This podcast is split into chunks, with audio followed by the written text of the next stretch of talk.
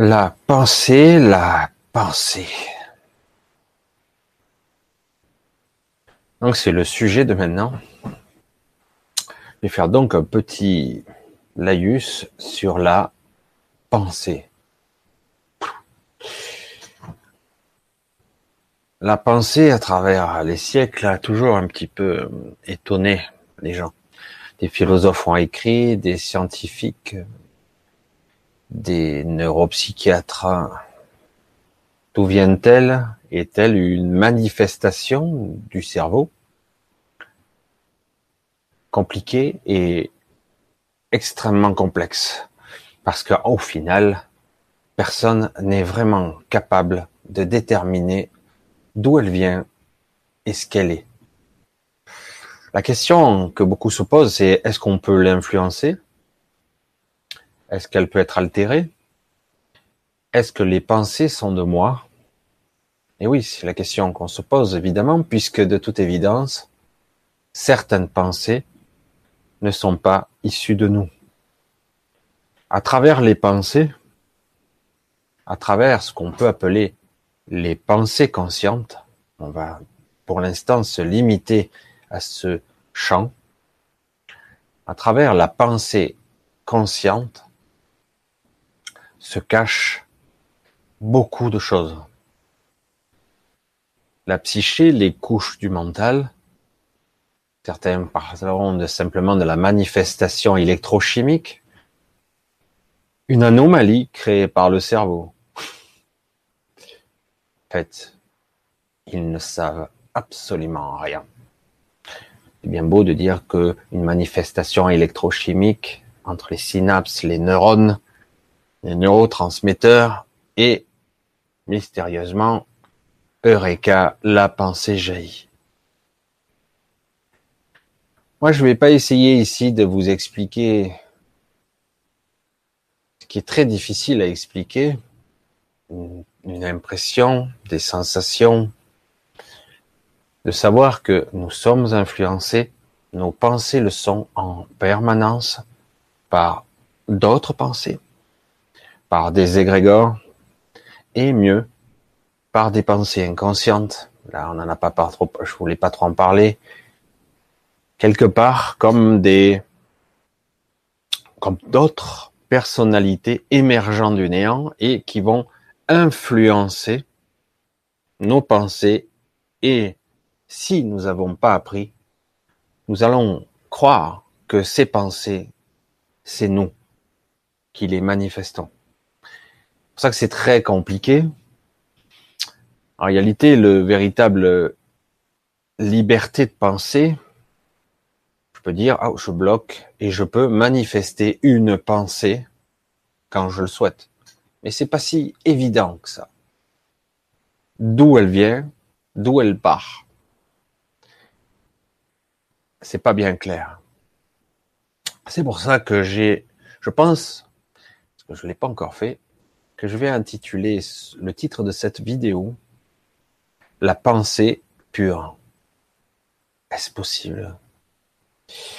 Est-il possible d'avoir réellement une pensée pure qui soit totalement moi, sans distorsion, en étant ma pure création? Certains disent, oh, qu'est-ce qu'il dit, quoi? C'est quoi cette connerie? Évidemment, beaucoup vont pouvoir penser comme ça, parce qu'ils se disent, mais bien sûr, mes pensées, c'est moi. Comme je viens de le dire euh, précédemment, évidemment, on n'est pas sûr que c'est vraiment nous. Il y a les influences de tous les côtés à travers nos gènes, nos mémoires transgénérationnelles, nos peurs, nos angoisses, nos croyances parlent à travers nous se manifeste dans la génétique, dans l'ADN, dans le corps, dans l'inconscient, se manifeste à travers tout ce que je vais choisir, tout ce que je vais faire, y compris mes propres désirs, et même mes goûts, ce que je préfère ou ce que je déteste. Donc en réalité, il n'est pas facile de dire que réellement, ce que je suis moi, c'est ce que j'ai choisi. En fait, il n'y a que 99,99% d'influences diverses et variées. Il là-dedans, où est mon jeu? Où est moi? Le vrai moi? Existe-t-il d'abord? Évidemment, le débat, il est incommensurable, aussi grand et aussi vaste qu'un univers entier. Parce que par-delà l'illusion de mon jeu, de mon je suis, certains diraient, mais moi je vais être plus court, mon je, mon soi, par-delà cette présence qui est moi, si on creuse un peu plus, on s'aperçoit que ça aussi, ce truc-là, est une illusion aussi. Parce que on dit que j'ai un personnage, un caractère, le programme de Michel, avec toutes ses variantes, ses défauts, ses qualités et tous ses bugs. Alors le jeu est-il important? Est-ce que je serai capable, moi, d'atteindre le plus possible la pensée pure, la pensée parfaite de Michel, de moi? Et si j'y parviens, à quoi ça sert?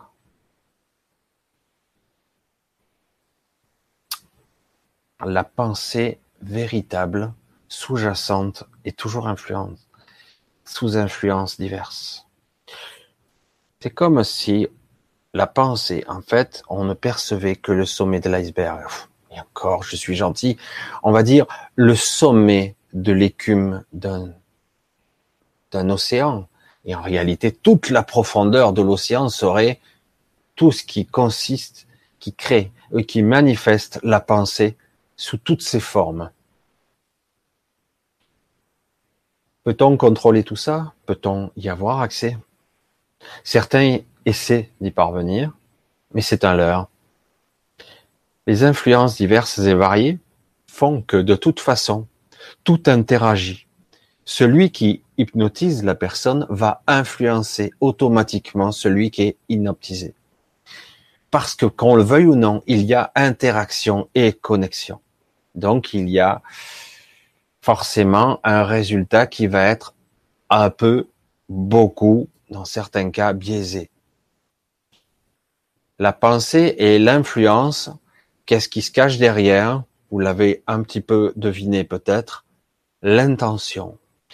Cette chose impalpable qui fait que je tends vers, je vais vers cet objectif. Et donc, c'est pour ça que je parle de la pensée. On a, depuis quelques années, à travers la pensée, mais pas directement, mais quelque part salée, créé une sorte de, je sais pas comment on pourrait le dire, on pourrait dire que nos pensées sont nos ennemis quelque part. Et c'est bien souvent absolument vrai. Mais c'est mal dit.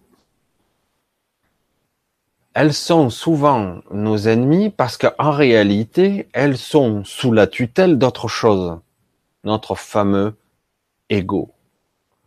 L'ego, qui a son utilité, ses mécanismes, sa pseudo-personnalité primaire, qui fonctionne sur un mode clair, la survie. Ne cherchez pas à comprendre plus loin, lui, il est là pour survivre par rapport à ses programmes internes. Donc, il n'est pas votre ennemi. Il est l'ennemi de personne. Et donc, il utilisera tous les artifices, tous les moyens qu'il a à sa disposition, y compris les accès les plus secrets à votre inconscient, pour faire ce qu'il a à faire et accomplir ce qu'il peut accomplir et tout, tout ceci échappe à notre conscience ici, puisque ce sont des mécanismes la plupart du temps inconscients, voire automatiques, qui se produisent. Il est très difficile de concevoir que tout ceci s'active malgré nous. En tout cas, si on commence un petit peu à s'éveiller et à comprendre un processus de la pensée, de l'ego et des croyances, et de la présence qui se cache derrière tout ça, qui se cache, elle est tellement profonde qu'on pourrait croire qu'elle est cachée, parce qu'elle passe à travers de telles quantités de filtres. Alors c'est pour ça que je j'ai eu comme une illumination avec ce que je nomme moi la pensée pure. Est-ce que c'est possible d'abord? Est-ce qu'il est possible d'avoir une vraie pensée sans qu'elle ait été distordue, déformée par tous les filtres de mon mental.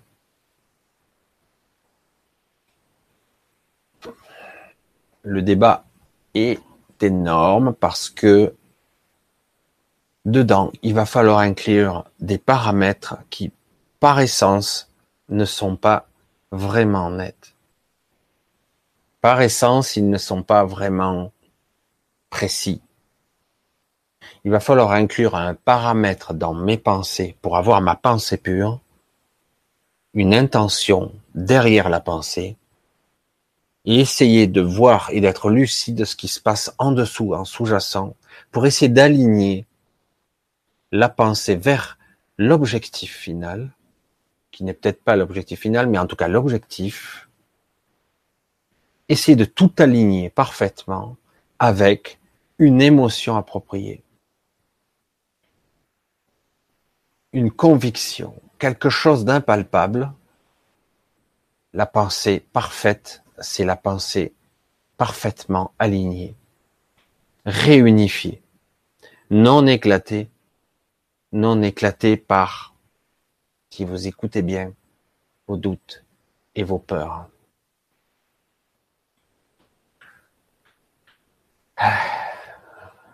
Le fléau de ce monde, il a sûrement son utilité, il permet à certains de se dépasser. Le fléau de ce monde, je le nomme comme ça parce que je vois pas comment le nommer autrement. C'est une sorte d'océan de doute, de peur, d'angoisse. Et par-delà tout ça, il y a une note de désespoir. Et quand on mélange le tout, ça crée une sorte de mixture qui fait que on crée un homme pitoyable, une créature qui croit qu'elle est pitoyable et faible. Et du coup, du fait qu'elle le croit, ça le devient la manifestation de ses propres pensées créatrices sont autoréalisatrices. La peur crée la peur, engendre la peur qui crée la réalité. Alors, moi, j'en parle, mais je suis pris dedans aussi, comme vous. On a affaire à un mécanisme d'une complexité et d'une, je sais pas, d'une magnitude incommensurable. Mais, avec certaines techniques, certaines pratiques, ah, depuis des années, on parvient à atteindre un certain équilibre dans la puissance de la pensée originelle. Vous voulez atteindre un objectif, si vous parvenez à avoir cette pensée pure, la plus pure possible, rien ni personne ne pourra vous en empêcher. Rien ne pourra vous empêcher d'accomplir cet objectif. Aucune force dans l'univers. Mais le fait est là. Nous sommes dans un corps. Nous percevons, pour être ici, dans cette réalité, à travers des sens, à travers un mécanisme de mental très complexe, des couches de conscience, d'inconscience, un champ de perception très limité. La vue ne voit que ce qu'elle veut bien voir. Le cerveau ne décode que quoi Il ne voit que quoi Mais après, qu'est-ce qu'il va vous transmettre? Une grande quantité d'informations ne vous est pas transmise parce que on dit qu'en fait, le centre, je crois que c'est au niveau du cervelet, il y a toutes sortes de mécanismes qui sont centralisés et gérées, ou elles sont judicieuses ou pas, selon des critères prédéfinis par des programmes. Du coup, beaucoup d'informations vous sont occultées. Déjà que vous, voyez qu'une bande de fréquence très courte, en plus, on vous filtre partout. Audition pareil. Est-ce utile? Oui, bien sûr. Nous en avons des exemples partout dans le monde. Nous en avons des exemples complexes. On va dire des autistes savants. J'aime pas ces termes étiquetés, mais bon, il faut bien parler de quelque chose. Un autiste savant, c'est quoi? Un génie ou quelqu'un d'handicapé Les deux à la fois? Il centralise moins bien les informations. En fait, il les prend de plein fouet. Son cortex est saturé d'informations. Du coup, il ne sait pas qu'est-ce qui est vrai, qu'est-ce qui est utile, qu'est-ce qui est inutile, qu'est-ce qui est judicieux. Il prend tout. Vous avez déjà souvent entendu parler de ces autistes qui, par leur mode de fonctionnement, je dis pas que tous les autistes fonctionnent comme ça, attention, hein. les autistes on a mis un peu tout et n'importe quoi dans ce, ce terme. Mais dans cette catégorie-là, vous pouvez mettre un de ces individus devant, je sais pas moi, exemple. Vous avez une boîte pleine de clous, vous versez sur le sol, qui serait capable de compter sans toucher les clous qui sont au sol? Qui sont tombés, que vous auriez renversé. Vous en avez une belle boîte, un kilo, vous le versez, ça vous fait un tas. Et là, vous dites, bah, combien il y en a bah, Je sais pas, je peux essayer de calculer, ça pèse combien un clou, euh, il y en avait un kilo, je peux faire un calcul.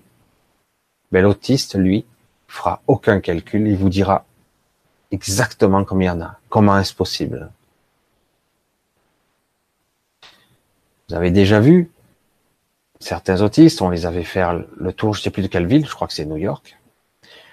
On lui a fait faire un tour en hélicoptère, il est revenu, il a réussi à, à peine, à, je sais plus à quelle taille, à dessiner, pardon, à dessiner avec le moindre petit détail toute la ville ou tout un quartier de New York.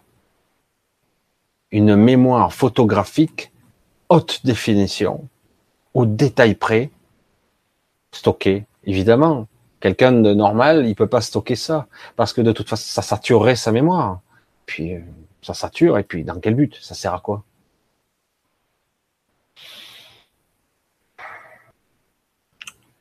Le problème, c'est que la pensée ne sont pas des mots. Comprenez?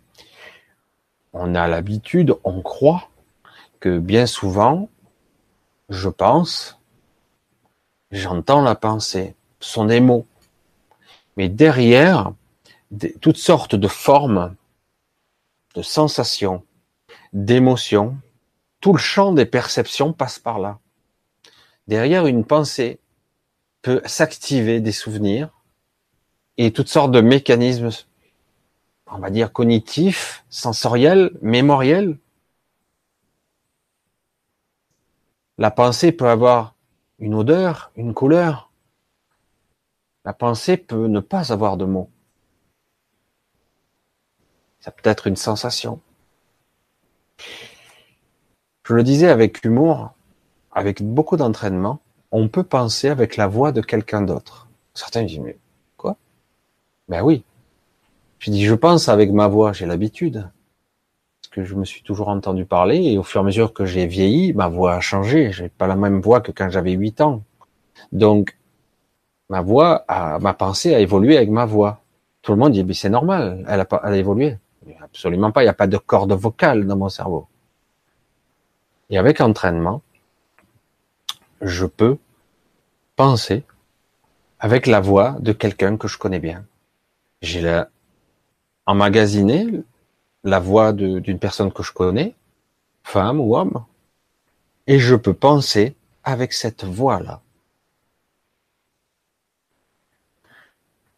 La, la pensée n'est qu'une manifestation quelque part d'une forme d'audition interne. Mais ça peut se manifester à travers tous les sens.